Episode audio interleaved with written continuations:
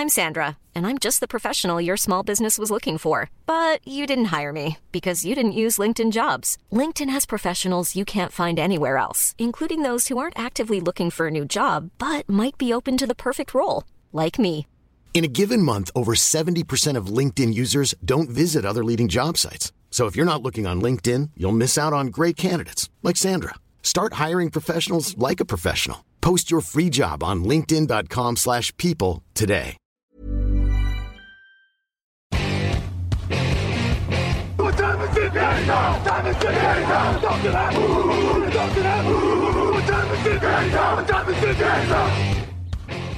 Bonjour à toutes et tous, c'est vendredi, donc c'est le podcast Draft et aujourd'hui on va parler d'une position très très très importante, c'est la position de cornerback. On va vous parler de deux super cornerbacks, sans doute des futurs premiers tours à minima des top 50 de la draft 2024. Et pour ce faire, je suis accompagné de Nitini Asumwang. Salut Niti, ça va? Salut Jean-Michel, salut à tous. Bah écoute, euh, ça va, j'espère que toi aussi ça va, ça faisait longtemps qu'on t'avait pas entendu. C'est vrai, c'est vrai, je suis un petit peu occupé en ce moment. Allez, on va enchaîner de suite. Là, on va parler un petit peu de football, la draft et donc la position de cornerback avec deux super joueurs qui ont fait tous les deux une superbe saison cette année. Le premier, c'est Quinion Mitchell. Il nous vient de l'université un petit peu surprenante, l'université de Toledo. On n'en parle pas souvent. Donc, Niti, tu vas nous expliquer pourquoi Quinion Mitchell est un prospect euh, pour le top 50 de la prochaine draft. Quinion Mitchell, donc, qui nous vient de Toledo. Donc, Toledo est une, équipe qui n'est pas une équipe, euh, on va dire, euh, euh, très forte, on va dire, en université, enfin, une place forte des, par rapport aux, grandes universités. Ce n'est pas un- un- une équipe comme Alabama, comme Ohio State, comme Michigan, par exemple. Mais c'est un joueur qui vaut vraiment le coup d'œil. C'est un joueur qui, voilà, c'est en 2023 a fait une saison quand même à, à, à, à, euh, au moins 5 passes défendues, voire 6 même. Et puis, euh, et puis surtout, Quinion Mitchell, ce qui, ce qui m'impressionne chez lui, au-delà du fait qu'il joue peut-être dans un niveau moins relevé, c'est cette capacité à être vraiment un playmaker. Donc, c'est-à-dire ce qu'on appelle en anglais un ball hawk, c'est qu'il va traquer toujours le ballon. Et avec son envergure, c'est sa longueur de bras qui est assez exceptionnelle pour un cornerback, en plus d'être grand pour un cornerback. En tout cas, il a le, prototype euh, idéal pour, pour le poste. C'est un joueur peut-être un peu léger, qui euh, n'est pas forcément euh, hyper athlétique, mais c'est un joueur hyper intelligent qui peut euh, faire le miroir par rapport au tracé du receveur et donc euh, défendre mieux contre les tracés plutôt que euh, en homme à homme où euh, peut-être son manque de vitesse va le pénaliser. Ce qui est vraiment bien chez lui, Quinion Mitchell, en plus d'être un, joueur qui voilà, localise bien le ballon, c'est un joueur instinctif. Il a vraiment des instincts de fou pour cette position. Et vraiment, euh, l'an prochain, je le vois même carrément euh, comme un cornerback extérieur plutôt qu'un cornerback dans le slot. Alors, il peut aussi évoluer comme safety, puisqu'il a les, les, pro- les dimensions idéales aussi requises pour ce, co- pour ce poste.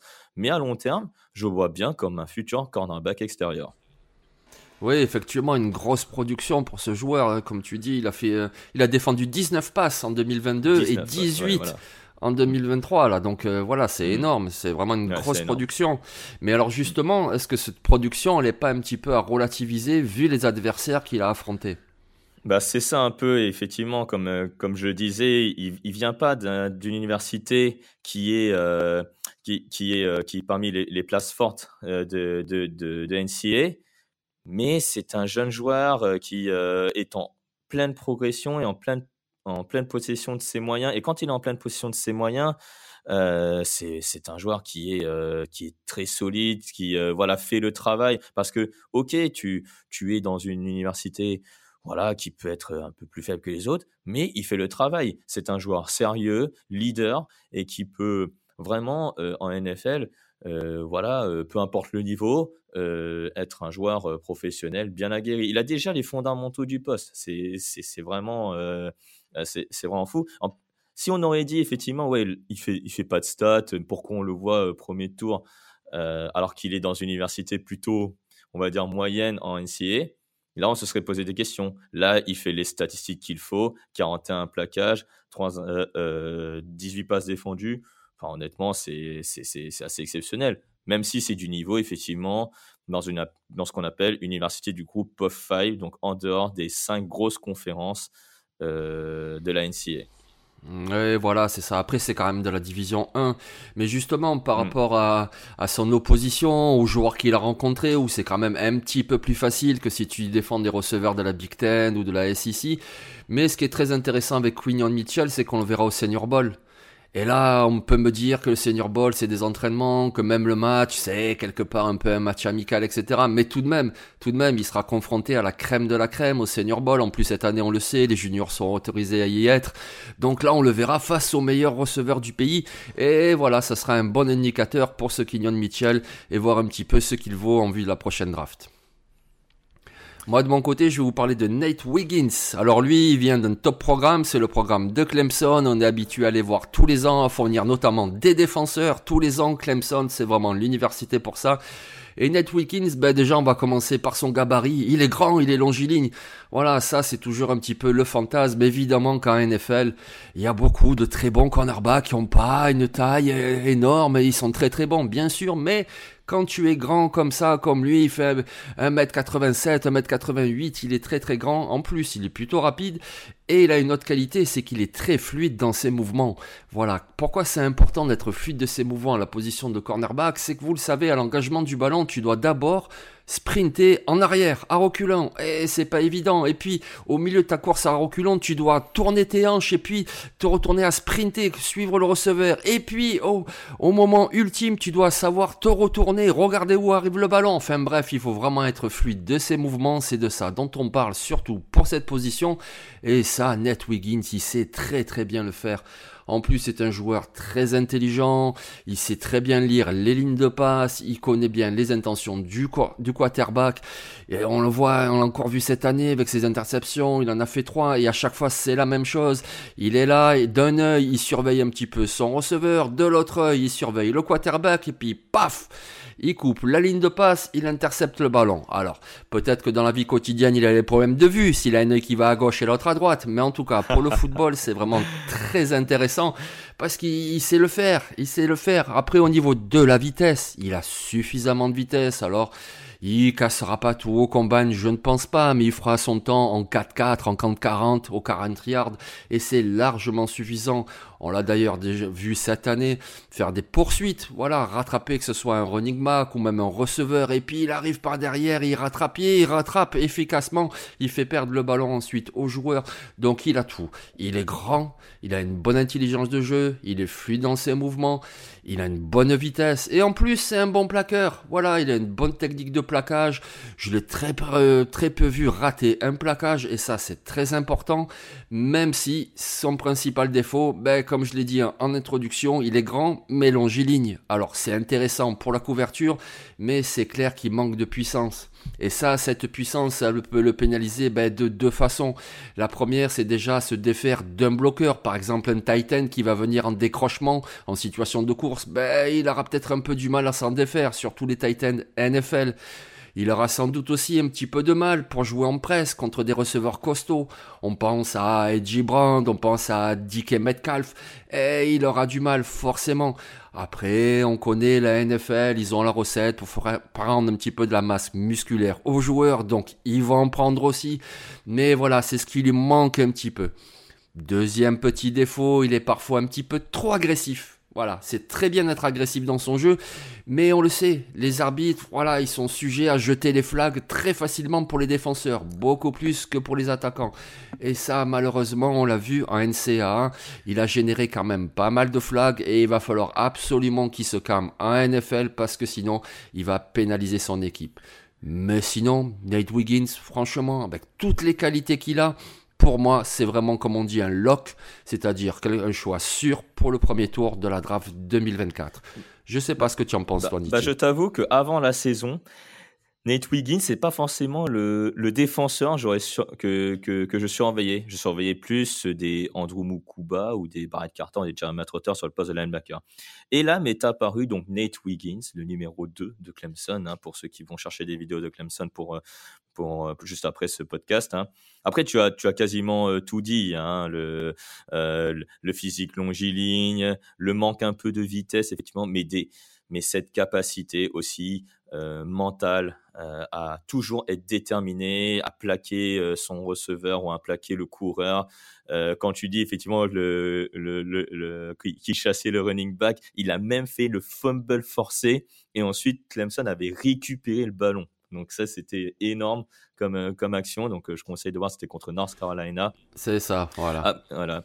Et puis, euh, et puis il, a, il a rencontré des receveurs, contrairement à Quinion Mitchell, là, c'était des receveurs plutôt élite, enfin, qui sont potentiellement des joueurs du premier tour, Keon Coleman et Johnny Wilson notamment, face à Florida State. Et il a limité ses, joueurs à quasiment 3-4 réceptions. Voilà, des, joueurs comme ça. Donc lui, effectivement, un peu comme Quinion Mitchell, la couverture en presse, c'est n'est pas sa spécialité. Clairement, hein, euh, quand on va lui demander d'être tout près du receveur et de le suivre, ça risque de lui porter préjudice. Mais sinon, effectivement, euh, quand il défend en zone, quand il va défendre effectivement sur les tracés, on va dire laisser peut-être quelques quelques gardes au receveur, c'est un joueur qui, euh, voilà, avec sa qualité au niveau des mains, ses qualités au niveau de, au, niveau physique, hein, puisqu'il a peut-être un, c'est peut-être un joueur longiligne, mais c'est un physique quand même. ça reste un physique quand même qui est qui est euh, qui est plutôt costaud par rapport à, certains cornerbacks euh, voilà de sa promotion. Mais clairement, moi je trouve qu'il est vraiment instinctif aussi, un joueur comme tu as dit intelligent et un joueur qui qui peut vraiment faire sensation et jouer peut-être plutôt dans le slot d'abord. Je sais pas ce que tu en penses dans cette position à NFL pour plus tard. Ou sinon, bah effectivement, euh, à l'extérieur, peut-être dès sa première année, mais euh, je pense qu'il va falloir peut-être attendre un peu. Ouais, moi je le vois beaucoup plus à l'extérieur, mais bon après pourquoi pas, il a cette fluidité de mouvement et l'intelligence de jeu, donc il peut aussi jouer dans le slot, mais je pense qu'il a vraiment toutes les qualités requises pour jouer à l'extérieur, je veux dire l'intelligence de jeu, la taille, il a suffisamment de vitesse, en plus de là, et puis ensuite aller aider au run support. Moi je le vois vraiment comme un cornerback, alors numéro 1, peut-être pas son année rookie, mais vraiment comme le numéro 2 que tu mets à l'extérieur, moi je le vois beaucoup plus dans ce rôle-là. Alors qu'un Kenyon Mitchell, comme tu le disais tout à l'heure, qui est peut-être un petit peu plus costaud, un peu plus trapu. Lui peut davantage, je trouve, jouer à l'intérieur du terrain, là où on demande un mm. peu plus de plaquage, où on demande un peu plus de marquer parfois des titans, etc. Donc moi je vois bien Wiggins plutôt euh, à l'extérieur. Après, Nate Wiggins, tu vois, pour terminer un peu sur lui, euh, il peut s'adapter à tous les schémas possibles, hein, que ce soit euh, voilà en zone ou euh, ou en marquage individuel comme j'ai mentionné, même si c'est pas son point fort. Après, comme tu disais très bien, la NFL ils ont la recette. Il va gagner de la masse physique, il va gagner aussi en compréhension de de jeu. donc ouais, clairement, effectivement, Nate Wiggins, c'était pas un joueur que j'avais dans le viseur au début de la saison NCAA. Et après, effectivement, il m'a tapé dans l'œil. De là après à considérer comme un premier tour, tu disais que c'était un un choix euh, sûr au premier tour. Dirais, moi, je pas jusque là. Je vois plutôt début deuxième tour pour le moment, mais euh, bon après, effectivement, il y a beaucoup de cornerbacks euh, qui sont, enfin peu de cornerbacks pardon, qui sont qui sont au-dessus de lui. Euh, mais voilà, je vois encore comme un début de deuxième tour. Après, euh, premier tour, euh, ce serait pas surprenant non plus. Oui, après, voilà, on est encore tôt dans le process. Moi, pour moi, c'est mon cornerback numéro 1. Donc, à partir de là, il est premier tour. mais bon, après, la classe est plutôt riche. On vous, a, on vous avait déjà parlé de deux cornerbacks avec Cooper de Jean et Denzel Burke. Là, encore deux très bons mm. cornerbacks. Union Mitchell, donc, de Toledo. Et Ned Wiggins de Clemson. Et il y en a encore d'autres, des bons candidats. Il y en a notamment deux à Alabama, un à Georgia il y en a encore ailleurs, à Iowa State, etc. On vous en parlera évidemment. On va vous accompagner tout au long du process pour une classe de cornerback qui est plutôt riche et une position qui est tellement importante en NFL que forcément il faut observer ces joueurs-là. Donc voilà, Quinion Mitchell de Toledo et Ned Wiggins de Clemson. C'était notre podcast pour aujourd'hui. Ben merci beaucoup Niti. Ben, merci à toi Jean-Michel. Et passez tous un très bon week-end de NFL et sur les antennes évidemment de Touchdown Actu. Allez, ciao